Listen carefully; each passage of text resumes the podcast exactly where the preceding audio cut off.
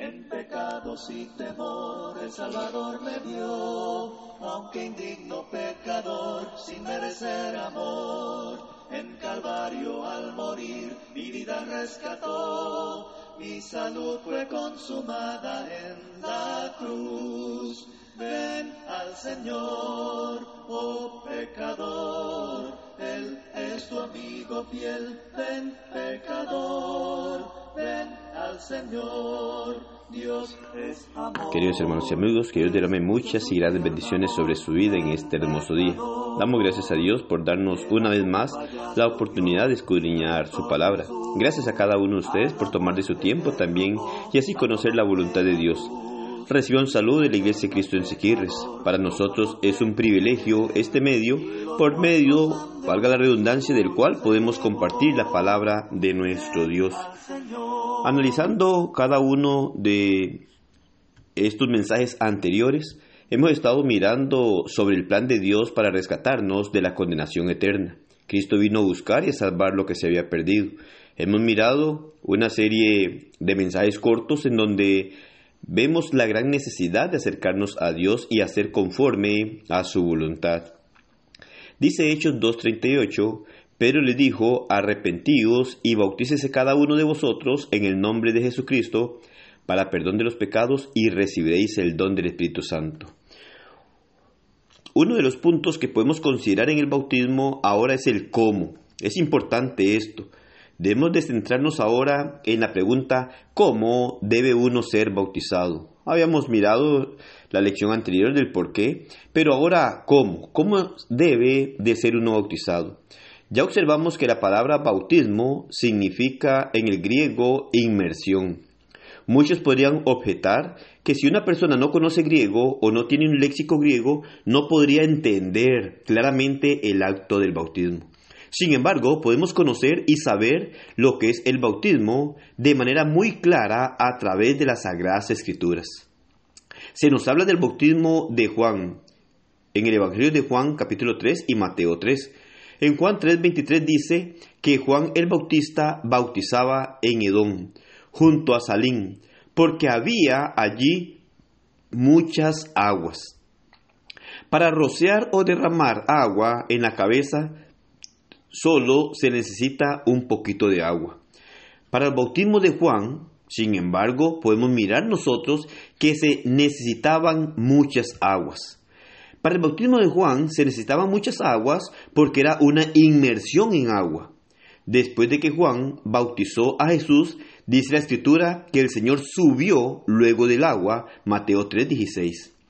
Las acciones de descender al agua, acción implícita aquí, y de subir del agua, acción explícita, que es lo que nos muestra el texto, concordando así con el acto de inmersión, no así con el de rociado ni con el de derramamiento sobre la cabeza de la persona. El bautismo de Juan claramente nos hace ver que había mucha agua porque la persona necesitaba ser sepultado completamente en agua. El bautismo de un noble, otro de los ejemplos, Hechos capítulo 8. En la conversión del funcionario etíope, vemos que éste confesó su fe en Jesús, después de lo cual leemos, mandó parar el carro y descendieron ambos al agua, Felipe y el eunuco, y le bautizó. Cuando subieron del agua, el Espíritu del Señor arrebató a Felipe, y el eunuco no le vio más, y siguió gozoso su camino. Usted puede mirarlo en Hechos 8, 38 al 39 y puede observar que Felipe y el etíope descendieron al agua y subieron del agua, lo que mantiene fuera del agua a los que rocían hoy en día. Si nosotros miramos esto, aquellos que rocían hoy en día o tienen esta práctica habrían mantenido fuera del agua a Felipe. Si todo lo que éste hubiera planeado hacer era rociar al funcionario, pero no fue así. Claramente nos habla de que descendieron al agua y subieron del agua, lo que nos hace ver claramente que no era un acto de rociamiento, sino más bien que esto concuerda claramente con el acto de inmersión. El bautismo debemos verlo como una sepultura. Romanos capítulo 6 y Colosenses 3 nos lo muestra de esta manera. En los escritos de Pablo, él llegó a caracterizar el bautismo como una sepultura.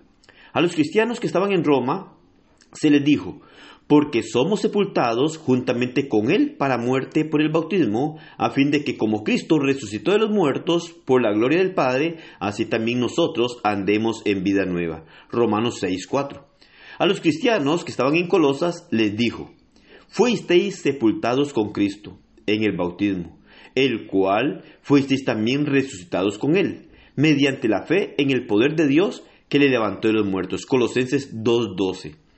Es probable que usted haya presenciado cuando sepultan a alguien después de un funeral. Hágase usted mismo esta pregunta. ¿Qué acto representa mejor el concepto de sepultar? ¿El rociado? ¿El derramamiento? ¿O la inmersión? Por más que uno busque por todo el Nuevo Testamento, no hallará ejemplo alguno de alguien a quien se le haya llegado a bautizar rociándolo o derramándole agua sobre su cabeza. Cuando miramos nosotros, los historiadores de aquel tiempo llegan a coincidir en que la iglesia del siglo I practicaba solamente la inmersión. Los mismos historiadores hacen ver que el rociado para bautizar a una persona no fue introducido sino hasta muchos años después. Jesús preguntó una vez, ¿el bautismo de Juan era del cielo o de los hombres? En Marcos 11:30 el bautismo de Juan era del cielo. Pero si hiciéramos la misma pregunta con respecto a la práctica de el rociado o el derramamiento de agua en la cabeza de una persona y preguntáramos, ¿este bautismo es del cielo o de los hombres? La respuesta sería de los hombres, porque no es ordenado por Dios. Es por esta razón que debemos de conocer lo que la Biblia nos enseña. Recordemos que Dios nos habla a través de su palabra, y solo ella nos dirá la verdad. La Biblia es clara del cómo debe ser bautizado, de cómo es el bautismo. Y hemos podido probar a la luz de las escrituras, por medio de estos textos, que debe ser por inmersión. La persona debe de llegar a tener una sepultura en agua y debe ser de acuerdo a la manera establecida por nuestro Dios. Si existe un cambio a esa manera que Dios ha ordenado, entonces no tendría ninguna garantía en nosotros, porque estaríamos desobedeciendo las normas establecidas por Dios. Tampoco nos daría ninguna esperanza de una vida eterna, porque estaríamos oponiéndonos a la norma que Dios ha establecido. Debemos de reconocer y respetar las ordenanzas de nuestro Dios. No podemos cambiar lo que Dios ya ha trazado a través de ella. No podemos nosotros llegar a desviar la voluntad de Dios. Dios es claro en su palabra y de esta manera nos orienta a que hagamos las cosas de acuerdo a su voluntad. Por lo tanto, el bautismo, ¿cómo debe ser? Por medio de una inmersión. Debe ser una sepultura en agua en donde llegamos a tener una semejanza de la muerte, sepultura y resurrección de nuestro Señor Jesucristo. En la siguiente lección estudiaremos sobre quién debe ser bautizado. Vamos a analizar a la luz de la escritura este punto y le invitamos para que usted pueda también tomar de su tiempo y escuchar la siguiente lección. Muchas gracias por su atención. Busquemos agradar a Dios y que Dios haga su voluntad en cada uno de nosotros. Que el Señor le bendiga en gran manera y pase un excelente día. Él es tu amigo fiel, ven pecador, ven al Señor, Dios es amor, escucha su tierna voz, ven pecador.